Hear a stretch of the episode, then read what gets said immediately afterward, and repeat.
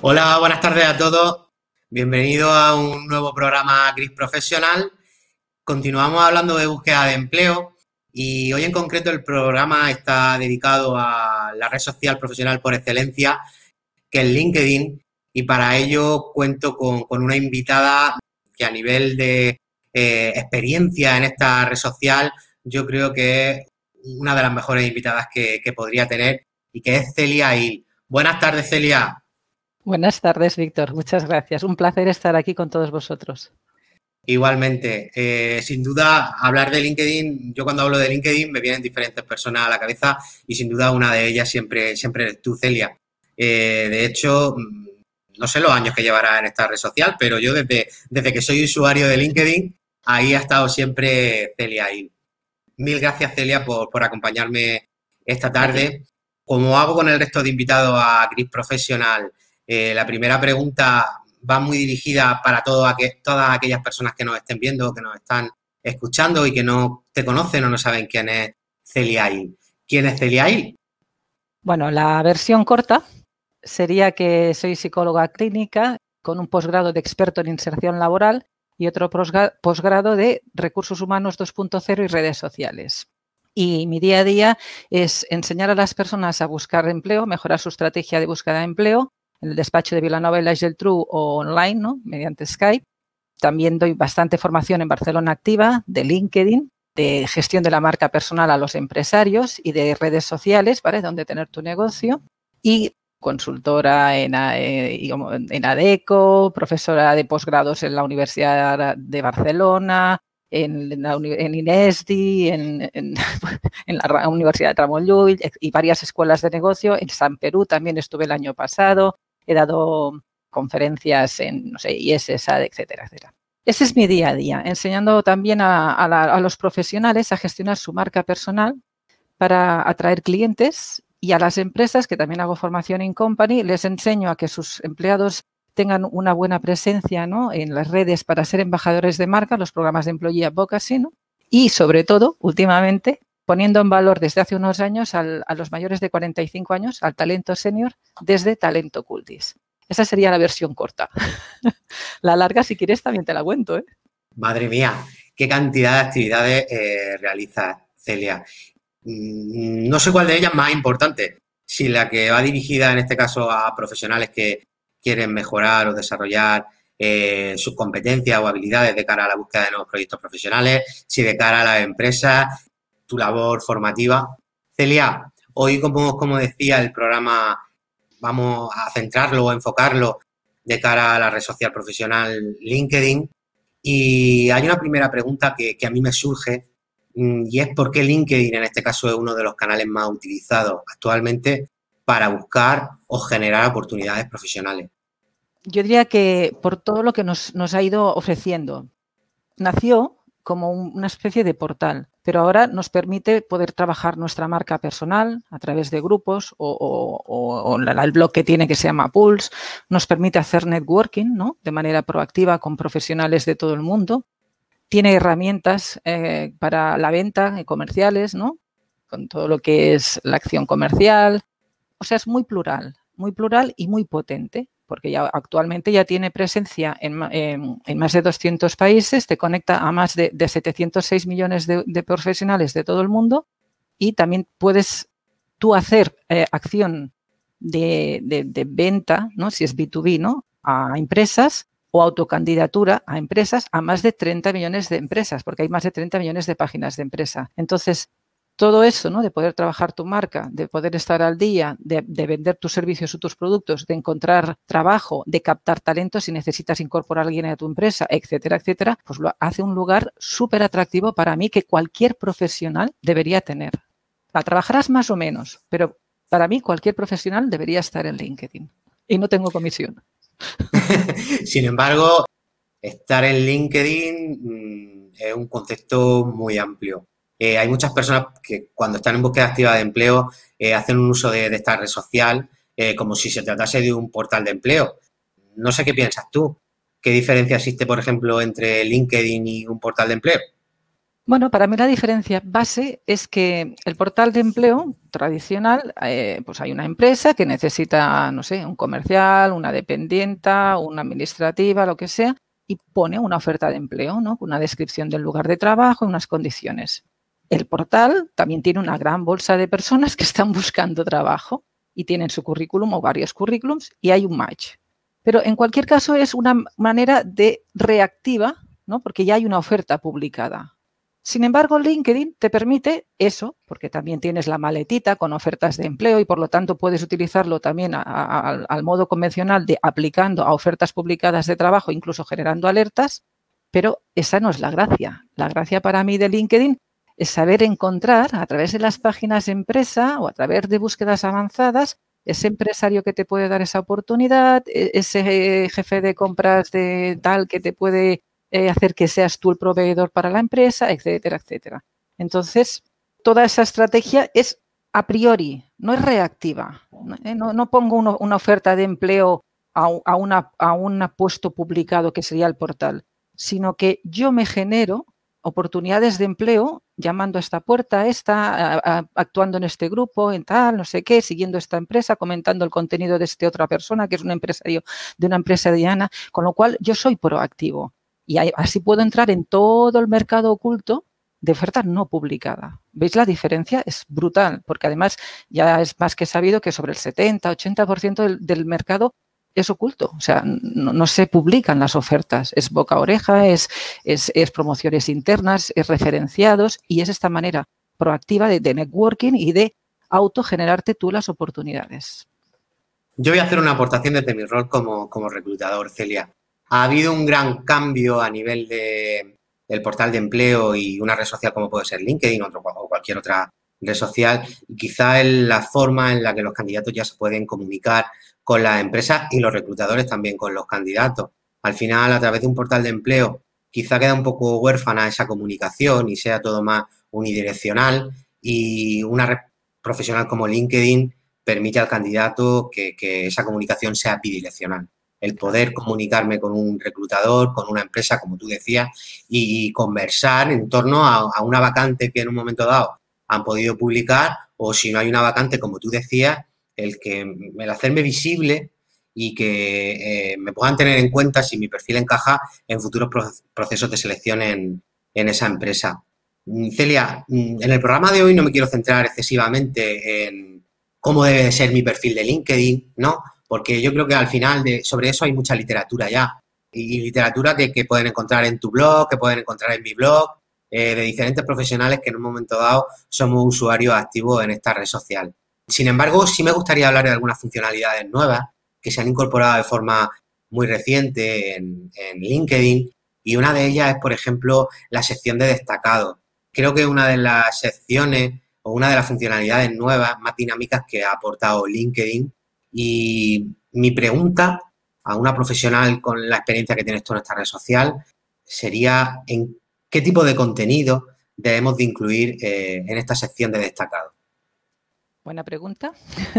Mira, esta, esta, esta, sección además queda bastante eh, desaprovechada y no, no, la suelen trabajar mucho las personas y es una oportunidad muy, muy interesante pero que debes responder el para qué, que dicen los coaches, estás tú en LinkedIn, ¿vale? Y entonces, con ese para qué, con qué objetivo, qué, pretendes conseguir en LinkedIn, para mí deberías rellenarla, porque es, lo que destacas, ¿no? En tu perfil en primera, es como un escaparate así, ¿no? Entonces, yo, por ejemplo, he visto tu perfil, que pones los cursos que das, ¿vale? Eh, tienes ahí destacados los cursos, pues claro, pues si te dedicas a ello, qué mejor que, que en tu escaparate estén las formaciones que ya sé para que te genere negocio como, como profesional, ¿no? Yo estoy optando por, poner, por ejemplo, si digo que, doy, yo no sé, enseño a las personas, a los empresarios a gestionar su marca personal y digital en LinkedIn y otras redes, ¿no? Para generar oportunidades de negocio, pues y he hecho un vídeo con, la Caixa, con CaixaBank, donde se me vea una hora entera a los, a los empresarios de la Caixa eh, dando esto, pues genera confianza, porque ya no solo lo digo, sino que estoy poniendo imágenes o vídeos o PDFs que lo corroboran. Y claro, lo estás demostrando. Correcto. Entonces, si me tiene que contratar en lugar de la Caixa, yo qué sé, el BBVA o el Banco Santander o tal, dice, bueno, pues puede verme, puede verme allí cómo doy la conferencia. O si digo que estoy especializada en seniors y que, doy conferencias para seniors, pues también puede ver la imagen allí a una conferencia de ciento y pico que, me solicitó Generación Sabia de la Fundación Endesa, pues para todo de personas de mayores de 45 años, como trabajar LinkedIn. Entonces, ya te digo, depende de lo que tú quieras resaltar, deberías utilizarla, respondiendo al para qué con tu objetivo y estrategia de LinkedIn. ¿Qué es eso de un problema? Que muchas personas entran en LinkedIn porque ven una formación como esta, ¿no? O sea, un, webinar de este estilo, o van a una formación como las que doy yo en Cibernarium, ¿no? En Barcelona Activa, o se lo ha sugerido un compañero de la universidad o del trabajo, pero no tiene muy claro el, para qué están en LinkedIn y cómo sacarle jugo para sus objetivos y su carrera profesional o su modelo de negocio. Entonces, ya te digo, tú tienes que tener muy claro ese para qué y en función de ello lo rellenas. Yo me estoy dando cuenta que mucha gente en la sección de destacados lo que incluye, por ejemplo, es una copia de su currículum en PDF y lo suben. ¿Tú crees adecuado que el lugar para colgarlo, que sería necesario incluir, por ejemplo, un currículum tradicional en PDF en esa sección de destacados? Yo no lo recomiendo. Cuando hago consultoría privada no lo recomiendo. Pero bueno, sí, hay personas que lo hacen. Debemos de enfocarnos, como tú decías, en eso para qué. Uh -huh. En nuestro perfil de LinkedIn hay mucha gente que piensa que LinkedIn pues no deja de ser una mera plantilla pues para volcar nuestro currículum o incluso ir más allá. Hablabas de networking para aglutinar contactos. Hay mucha gente que se dedica a enviar invitaciones a cualquier tipo de, de profesional y lo importante es cuantos más contactos mejor. ¿Cómo debemos gestionar realmente nuestra presencia en esta red social? Bueno, un poco de razón sí que tienen los que dicen cuantos más contactos mejor, ¿eh? Un poco sí. ¿Sí? Por, yo, un poco sí. Porque yo me acuerdo antiguamente, cuando te acuerdas de Pedro de Vicente y toda aquella época de hace más de seis años, sí. que LinkedIn decía explícitamente que solo invitarás a los que conoces. Y dices, ole tú. si tú, por ejemplo, yo, yo ya sé lo que haces tú y, tú sabes que yo, lo que hago yo, pues está muy bien que estemos conectados, pero precisamente la gracia es que si tú tienes 5.000 o 10.000 o 30.000, bueno, los que sean 20.000 contactos en LinkedIn, que son de segundo nivel para mí, esas personas acaben sabiendo que, que, sé hacer yo y por lo tanto me puedan llegar a, a, generar negocio o oportunidades de empleo. ¿Me explico?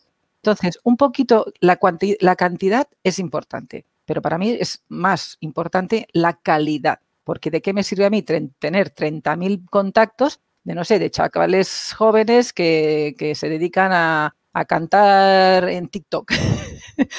no sé, de Estados Unidos, que no es mi target pues de nada me va a generar negocio, ¿vale? Entonces es muy importante también quiénes son. Yo hago una diferencia entre los que te invitan y los que invitas tú. No sé si lo haces tú también, Víctor. Cuando a mí me invitan, yo suelo mirar el perfil de esa persona. A no ser que me resuene mal la cosa, ¿vale? Si más o menos está complementado y tal, pues ¿por qué no? Si, por ejemplo, me invita a un cocinero de París.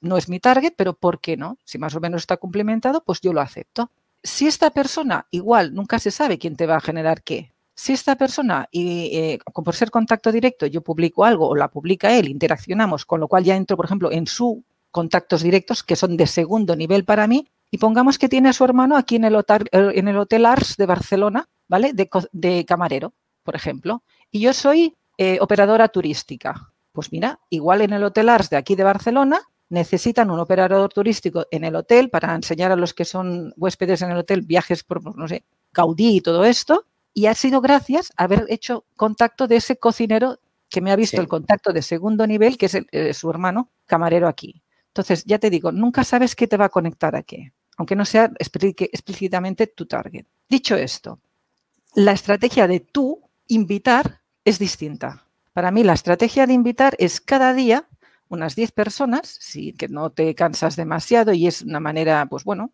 continuada de ir buscando 10 personas que te puedan generar oportunidades de lo que sea que estés buscando. Si estás buscando empleo, pues empleo. ¿Cómo qué? Pues no sé, imaginaros que yo soy programador en Java. Pues ¿qué me puede dar a mi trabajo? ¿Me puede dar el, el que tiene una peluquería? No. no. El que tiene el que tiene una, una panadería, pues tampoco.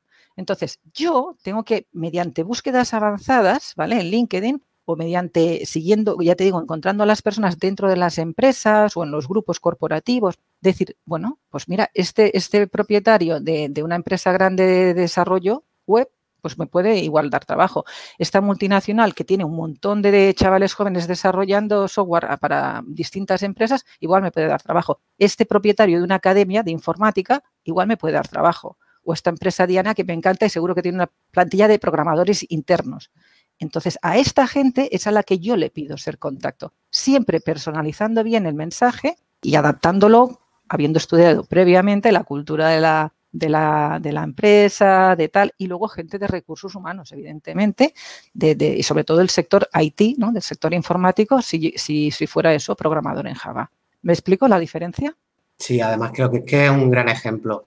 Tenemos el chat que echa humo y tenemos por aquí alguna pregunta que a mí me gustaría hacerte. Eh, mira, Alejandra González nos pregunta, mi objetivo es encontrar empleo en LinkedIn. Tengo 200 contactos de mi industria, la textil, y 300 variados. ¿Cómo crear contenido para ese público? Hay muy pocos usuarios que escriben publicaciones. Yo, les escucharía primero, miraría lo que ellos publican, lo que ellos siguen, a lo que ellos expulsan like, ¿vale? A lo que ellos comentan. Porque eso se puede hacer, que la mayoría no lo hacemos, o no lo hacen, yo sí lo hago, ¿vale? Pero la mayoría no lo hacen. Y es irte al perfil de las personas que te interesa, entrar en, en eso, en cuál es su actividad y investigar a qué le hacen like, a qué, comentan, qué comparten, qué publican. Y entonces, eh, si tú estudias esas personas que para ti te interesan, acercarte a ellas, pues verás qué tienes que comunicar, en qué lenguaje, en qué formato, cada cuánto. Y todo esto irá acercándote. Hay otra pregunta, en este caso de Silvia Dolón, que dice, buenas tardes, en la sección destacado, resaltar eventos en los que se ha participado, algún logro o premios de trabajo realizado es una buena idea. Sí, para mí sí, sí. Correcto. Sí, sí, sí. Si has recibido algún premio, alguna mención especial, si tienes un vídeo tuyo de eh, un artículo que haya salido en el periódico, pues claro, ¿por qué no? Cuando publicamos en contenido en LinkedIn, pues al final su algoritmo determina a quién se lo enseña, a quién no. ¿Cuál sería para ti la fórmula perfecta para generar actividad en LinkedIn que, que haga sobresalir nuestro perfil? Porque al final, como tú decías, el objetivo no es tener un perfil y dejarlo ahí, sino buscar contactos, interactuar, generar comunidad. Pues no sé, si lo sabes tú, Víctor, dímelo, porque yo creo que esto es como la, fórmula de la Coca-Cola.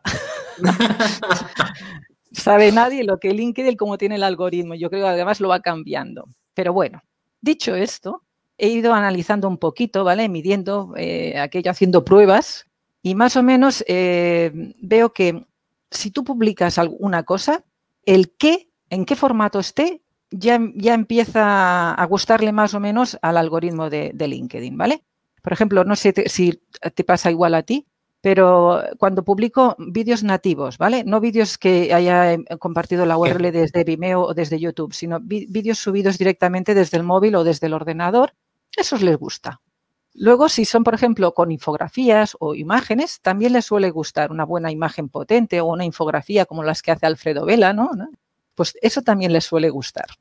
Lo que quizás menos sea el texto solo, ¿vale? O sea, un texto así poquito y tal queda como pobre.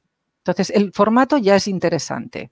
Luego, ¿a qué hora? Si, por ejemplo, mi target es en Latinoamérica y hay una diferencia entre ese país y el mío de 8 o 9 horas, hombre, no publiques a las horas buenas de aquí Publica las horas buenas de allí, porque si no, igual ellos están durmiendo o cenando o yo qué sé.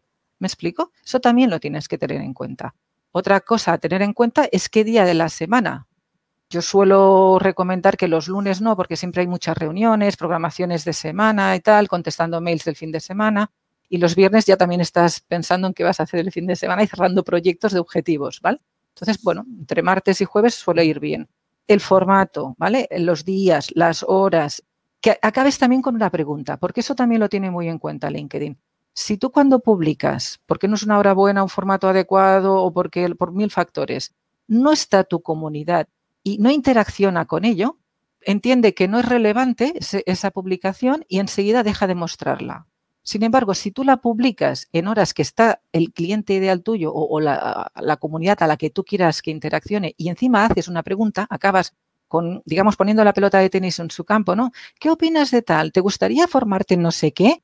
Hemos sacado estos tres o cuatro productos, eh, los has probado ya, que obligues, digamos, a que interaccionen, pues entonces los motores ven que, que sí, que enseguida después de la publicación hay likes, hay comentarios, hay tal, hay compartidos, y lo siguen manteniendo. Yo he tenido publicaciones que me han durado tres semanas. Que dices, pues madre mía, si, si ya se hizo el curso hace, hace dos y todavía está aquella publicación, la gente comentando y riendo. Todas estas cositas creo que serían a tener en cuenta antes de publicar. Te he hecho esta pregunta, Celia, porque principalmente cuando comenzamos a trabajar en nuestro perfil de LinkedIn y nuestra red de contactos, nos obsesionamos mucho con esa visibilidad o con eh, ese destacar ¿no? en, esta, en esta red social. Y quiero, quiero hacer una, aportación eh, para todas aquellas personas que estén en búsqueda activa de empleo, que no se obsesionen tampoco con las métricas, con las estadísticas de las publicaciones, con los me gusta, con las recomendaciones, porque yo como reclutador en muchos casos esas aportaciones o esos debates que en un momento dado también comparten, al final no dejan de estar o quedarse en esa actividad reciente de su perfil y para mí quizás no es tan importante el número de likes o el número de comentarios que hayan podido generar, pero sí lo es más, como tú decías, ese contenido. Ese contenido que te estás compartiendo, ese contenido que aporta valor y contenido que, por ejemplo, yo a la hora de, entrevistarte me demuestre pues tu profesionalidad, tus conocimientos dentro de tu área, eh, etcétera, etcétera. Y también pues, me permite evaluar en un momento dado, si se genera debate, pues tus habilidades de comunicación, si eres una persona prudente o te lanzas como yo, que soy muy visceral y me lanzo en un momento dado a hacer ciertos comentarios que luego pienso, ostras, quizás debería haber, no haber hecho este, este comentario, ¿no? Una cosa más, si me permites. Estoy de acuerdo que la calidad es importante ¿eh? de la publicación, o sea, pero yo también aprovecharía, también si quieres que se mantenga más o que llegue, ya que lo publicas y dedicas ese tiempo, llegue a más alcance, utilizar algunos hashtags abajo, dos o tres, ¿de acuerdo? Dos o tres hashtags yo los pondría para que seas eh, visible en, tu comunidad o en tu sector o en, lo que quieras, ¿vale? Por ejemplo, si buscas empleo, pues de, de, no sé, en el sector automoción, pues por ejemplo, hashtag automoción, ¿me explico? Y hashtags geográficos y tal. Y luego si puedes citar con la arroba, como si fuera en Twitter, eh, qué persona quieres entrar en la cabecita de ella, que es el empresario de tal, que tiene un, taller de mecánica de tal, que te encantaría trabajar, pues también está bien. Así de truquitos. son, trucos muy buenos y te digo también trucos muy buenos porque es cierto que el uso, por ejemplo, de los hashtags en LinkedIn no lleva mucho tiempo, es algo que copio de, de Twitter y sí tiene muy buenos resultados. Yo, por ejemplo, de cara a la búsqueda de candidatos, en muchos casos son esos hashtags que al final son un potente, un potente vínculo de búsqueda en contra de personas que están en búsqueda activa de empleo y que me encajan en, un determinado perfil. Tenemos por aquí a Diego eh, Mecina que nos dice, como técnico de, de orientación siempre aconsejamos a nuestros usuarios estar en LinkedIn independientemente del perfil que se, que se tenga, intentando desterrar el mito de que LinkedIn solo es para altos, me imagino que altos directivos, ¿no? Esa imagen que al principio quería trasladar LinkedIn de, ser aquí una comunidad de, élite, de mando intermedio y de puestos de dirección. Y eso es cierto que, se está eliminando. ¿Cómo lo ves tú? Pues mira, eh, es una de las slides que tengo en mi, curso de, de LinkedIn, de, los que doy siempre en el Cibernarium, ¿vale? Es una de las slides, que LinkedIn es una red elitista, ¿no? Y pongo políticos y presidentes y la presidenta de la, Agencia de Comunicación de toda España y la, presidenta del Banco Santander y tal, ¿no? Y es cierto, porque yo me acuerdo, tú acordarás tú también, hace, yo qué sé, seis años o así, había cuatro universitarios y, poca cosa más. Entonces, bueno, también es, es verdad que ha, ido cambiando eh, todo el trabajo pues, de muchos orientadores laborales, de muchos formadores, etcétera, técnicos de inserción, que han ido haciendo pedagogía, han ido invitando y socializando esta red y, ahora yo creo que, lo he dicho antes, para mí la tiene que tener todo el mundo. La utilizarás más o menos, pero que es tu perfil, es tu portfolio, digamos, al mundo empresarial y al mundo, sí, de los negocios a nivel mundial. Entonces, para mí hay que tenerla, independientemente del perfil que tengas. Voy a hacer otra aportación. Y más en los tiempos que corren, donde todo está tan, tan sumamente digitalizado por la situación que estamos viviendo. Al final, ya no podemos, lo hablábamos antes del programa, Celia, echamos de menos esos eventos presenciales donde ver a gente, donde conocer a gente y, la única manera que tenemos ahora de conocer a gente eh, sin tener esa presencialidad es a través de redes sociales como, como puede ser eh, LinkedIn. Celia, hay una nueva funcionalidad que también ha salido hace muy poquito en LinkedIn, eh, que está vinculada a tener esa visibilidad eh, indicando que estamos en búsqueda activa de empleo, que es la funcionalidad Open to Work. donde pues principalmente el uso que, le damos es activarlo y que se pone como una etiqueta en verde alrededor de nuestra, de nuestra fotografía diciendo, oye, que mm, estoy buscando nuevos retos profesionales. ¿Qué piensas tú en relación a esta nueva funcionalidad? ¿Crees que es adecuada el activarla o eh, desde tu punto de vista no deberíamos de, activar esta funcionalidad? ¿Tú qué quieres? ¿Que arda el, chat? Que conste que yo he ido siguiendo vuestra, vuestras, eh, vuestros posts. Opiniones. Sí, sí, sí. Te voy a decir la mía, ¿vale? Yo lo que suelo recomendar eh, cuando hago así consultoría, orientación, es que depende de la persona, ¿vale? Ya está. O sea, ella tiene que sentirse cómoda y no todos somos iguales. Igual que hay personas más extrovertidas y otras más introvertidas, unas más reservadas, más social, ¿vale? Pues esto es igual. Ella tiene que sentirse cómoda. A mí, en principio, cuando apareció, mm, no me hizo ni frío ni calor, ¿vale? Entiendo que tiene cosas en positivo y en negativo. En negativo, por ejemplo, ¿qué podría tener? Pues eso, que está pensado para una cultura americana, que allí los trabajos se van encadenando, son trabajos por proyectos y que no tienen las connotaciones negativas que tiene el aquí el estar en desempleo, ¿vale? Eh, incluso se llama parado, o sea, estás en el sofá escarchofado a ver si te dan trabajo del, INEM o del, del ahora. Entonces, es cierto que, claro, que si tú apareces con un círculo así, pues es que estás parado y no aporta. Ya decíamos antes lo de no pongas lo de búsqueda activa en el titular, ¿de acuerdo? Porque somos esta cultura así. Pero yo también creo que hay que cambiarla creo que, no hace favor eh, el seguir manteniendo esos prejuicios. Creo que los tiempos van cambiando, igual que se está digitalizando todo, tenemos la crisis que tenemos, las condiciones del coronavirus. Entonces, ¿por qué no? ¿Por qué no? ¿Vale? Hay dos opciones. La de que lo vean solo los reclutadores, que yo eso yo creo que aunque tengas trabajo, seas empresario, si no te van bien las cosas, yo la activaría porque queda reservada solo para los que pagan la, versión de, reclutador profesional. Y, oye, nunca se sabe, ¿vale? Siempre puedes estar abierta a nuevas, a nuevas eh, propuestas, ¿no?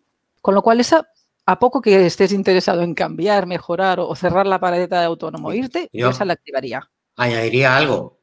Sí o sí, todo el mundo. ¿Quién no está dispuesto a encontrar una nueva oportunidad profesional o a que te ofrezcan una nueva oportunidad profesional que sea una mejora, supongo una mejora salarial, una mejora de funciones, una mejora de lo que sea? Vamos, yo creo que todos deberíamos de estar abiertos a ese tipo de propuestas. Yo la, de reclutador, la cerrada, la tengo desde siempre. ¿eh? Cuando antes, antes de que apareciera el Open to Work, ya también tenías la opción de decirle, eh, sin que apareciera la circunferencia, pero ya tenías, y la tengo puesta como media jornada o tal, bueno, nunca, aunque sea como freelance, pero ¿por qué no escuchar cositas? ¿Vale? Bien, entonces, la otra opción, la que es que todo el mundo ve el circulito, pues eso ya te digo, te tienes que sentir cómodo. ¿Ventajas que veo? Pues mira, no todo el mundo paga la versión de Recruiter, ¿vale? Porque es carita. Efectivamente. aquí, que no me digan los de LinkedIn, ¿vale? Pero no, es carita. Y muchos buscamos talento, posiciones concretas y tal, pues por, con búsquedas avanzadas o desde Google, porque cuando se nos acaba la búsqueda gratuita, vamos a Google que yo siempre lo digo, yo soy de la cofradía del puño cerrado. No pago una licencia premium ni loco. Pues ya está. Soy de los que buscan de forma de forma pública a través de, los motores de los motores de búsqueda, efectivamente. Yo soy catalana. Entonces, ya te digo, ¿qué, qué pasa? Pues que, que, si yo, por ejemplo, veo que tú en este momento estuvieras abierto a oportunidades y digo, ostras, mira, pues mira, eh, yo qué sé, eh, empresa, eh, qué sé, el Cacaolat, por ejemplo, está buscando un profesional de recursos humanos para atraer talento, para fomentar los programas de embajadores de marca, ta, ta, ta, pues, pues igual te lo comento porque he visto ese círculo. Si no, no te lo podría haber comentado. Otra cosa muy importante, aquí en España no somos un país como Estados Unidos de oligopolios y multinacionales. Aquí el 98% somos pymes, pequeñas y medianas empresas. Estas pequeñas y medianas empresas tampoco a veces pueden poner una oferta de empleo en LinkedIn que también vale su dinero. Entonces, bueno, pues oye, si yo ya veo que esta, este comercial o esta dependiente o esta administrativa está buscando trabajo, pues yo me acerco a ella, le pido ser contacto, le digo, ya, hacemos un Skype o me traes el currículum y ya está. Sin haber gastado dinero yo, que soy una pequeña frutería de barrio, una pequeña peluquería o un pequeño taller de mecánica, sin haber gastado dinero, como veo, o incluso puedo ir al hashtag Open to Work y ver todas las personas que se han publicado ahí y captar talento de esta manera, pues tiene pues eso, sus ventajas y sus inconvenientes. Con lo cual, lo dejo a, que te sientas tú cómoda. Pregunté a reclutadores, así que siempre están reclutando, ¿Cómo lo veían ellos? Y ellos me dijeron que prácticamente no lo hacen ni caso, ¿vale? No, no les aporta ni les quita, porque evidentemente ellos no buscan por ese concepto, buscan que encaje con, con, la oferta. Ellos tienen un puzzle, una necesidad, y tú eres la pieza que tienen que encajar. Por lo tanto, que, skills, balandas duras, formaciones, todo encaja y eso es lo que les va a hacer que te, se acerquen a ti. Pero también es cierto que si es una posición que se ha puesto enferma, que urge a, a, dos o tres parecidos, el que lo tiene, que es, ya puede incorporarse mañana mismo, coño, pues no tiene que dejar un mes a la empresa hasta, ¿me explico? O sea... Efectivamente, yo, yo comparto completamente esa, esa opinión y creo que es una de las principales ventajas que tiene el Open to Work, porque al final, si es cierto que nosotros no eh, evaluamos a un candidato en función de que esté desempleado o no esté desempleado, lo evaluamos por sus competencias, habilidades, conocimientos, pero sí es cierto que es una ayuda cuando de forma inmediata tenemos que cerrar un proceso de selección, el no contactar con esos candidatos pasivos que están trabajando y que no sabemos cuándo nos van a dar una respuesta y si dirigirnos directamente a un público que sabemos que eh, su incorporación va a poder ser eh, completamente inmediata. También comparto mm, el hecho de que nos tenemos que sentir cómodos activando esta funcionalidad o no activándola. O sea, si eres una persona que siente vergüenza en un momento dado, que no tienes mm. por qué, porque una situación de desempleo es una situación temporal por la que vamos a pasar todos los profesionales. Yo no conozco ningún profesional que no, se haya quedado en un momento dado de su vida profesional el desempleo y no tiene que avergonzar a nadie, pero bueno, si tú por tu personalidad, por tu forma de ser, eh, no te sientes cómodo y sientes vergüenza en comunicar esa, esa situación, pues oye, lo que tú dices, hay que sentirse cómodo con lo que uno está haciendo, ¿vale?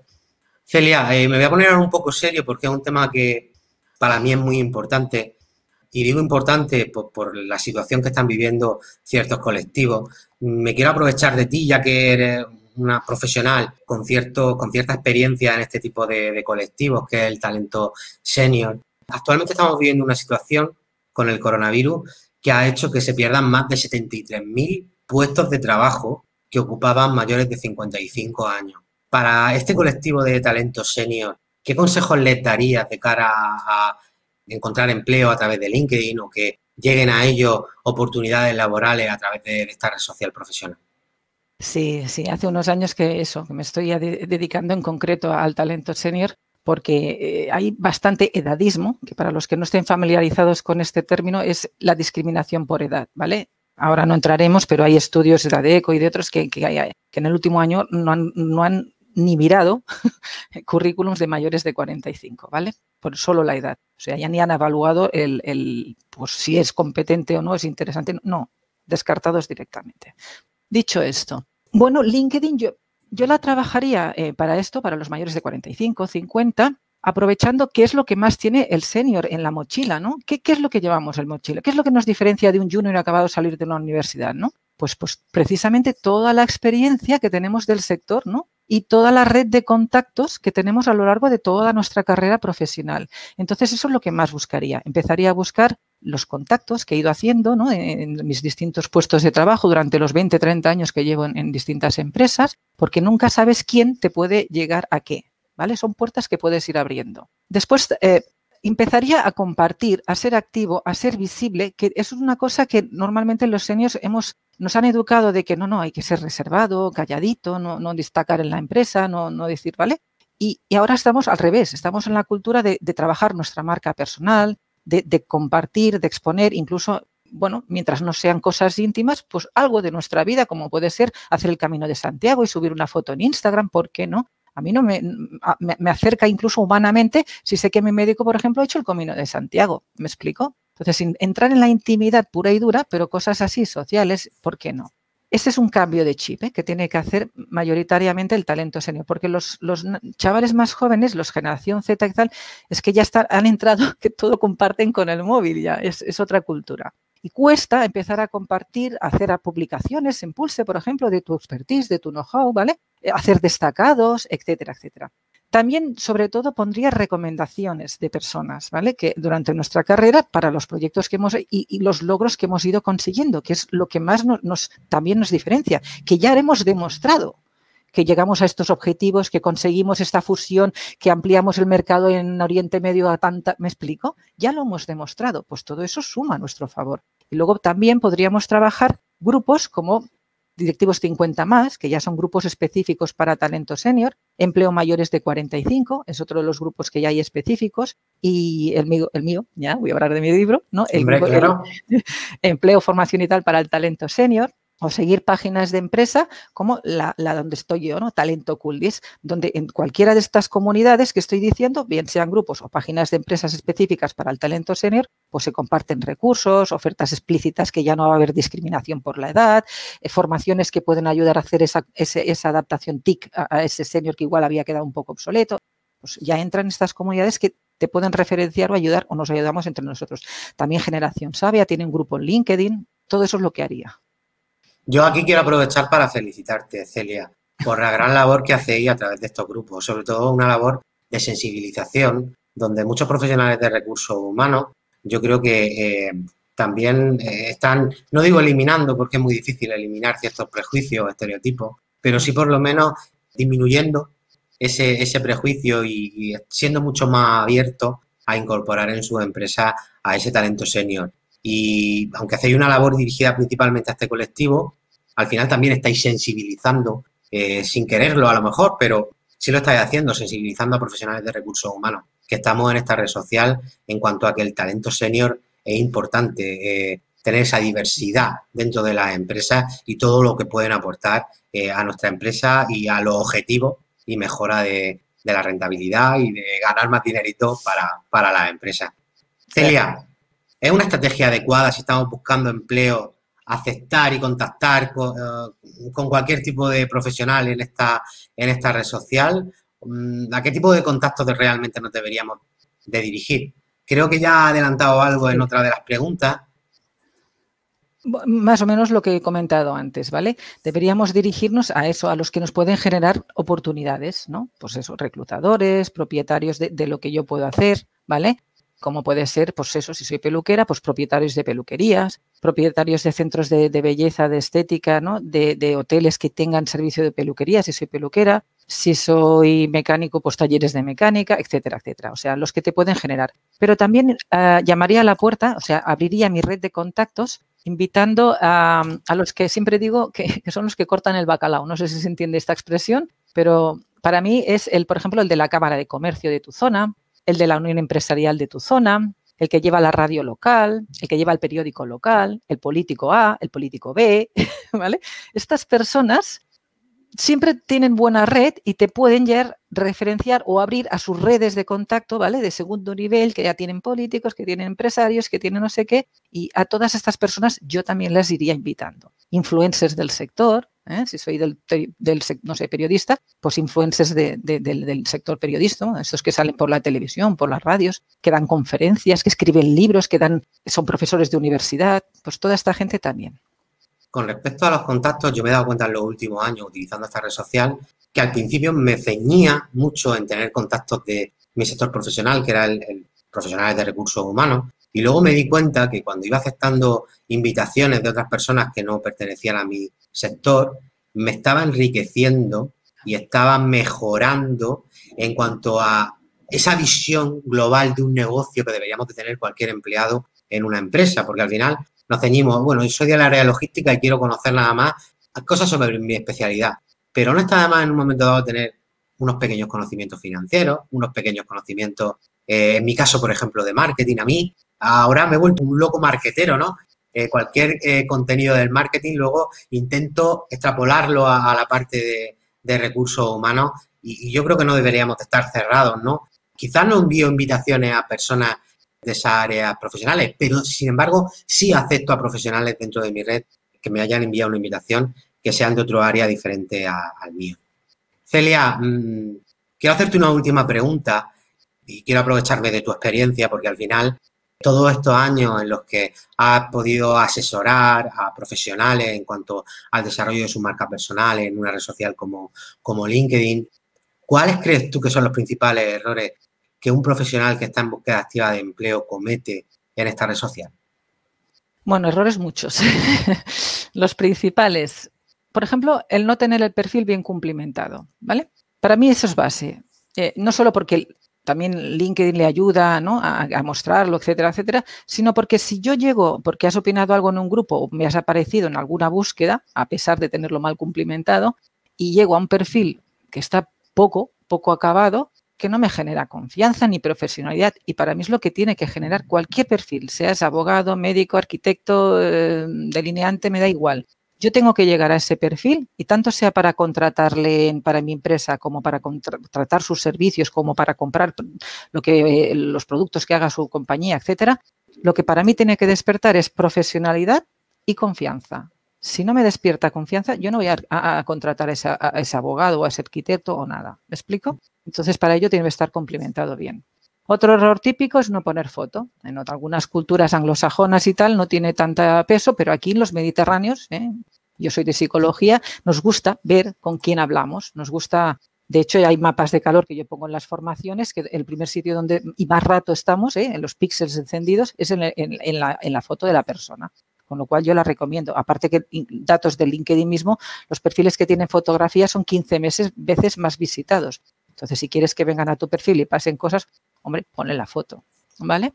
La foto, el tenerlo bien cumplimentado. Otro error que suelen cometer es el, pedir trabajo suplicando y tal, por muy, muy, muy desesperado que estés, no, no puedes caer en eso, ¿vale? En, suplicar trabajo, porque pierdes toda la negociación. Debe ser más de tú a tú, ¿vale?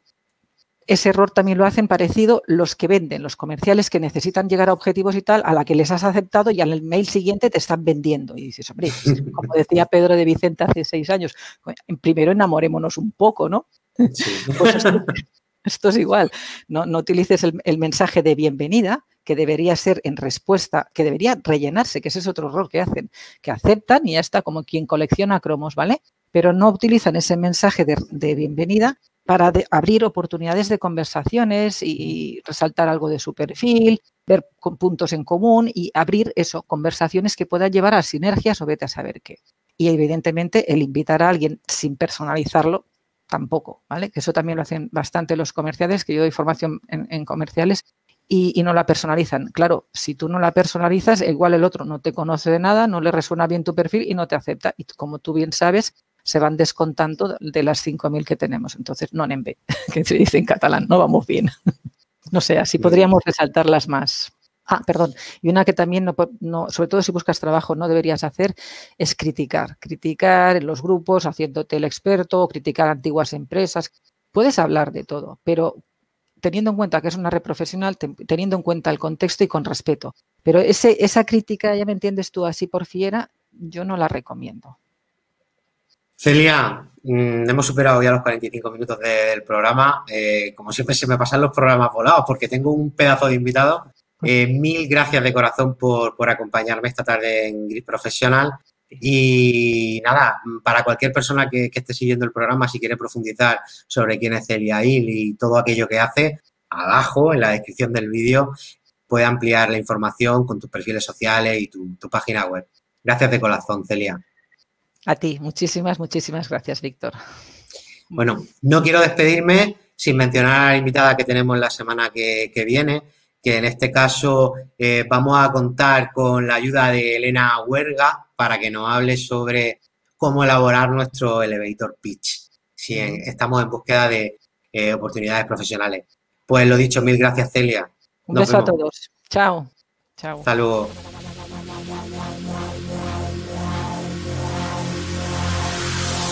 to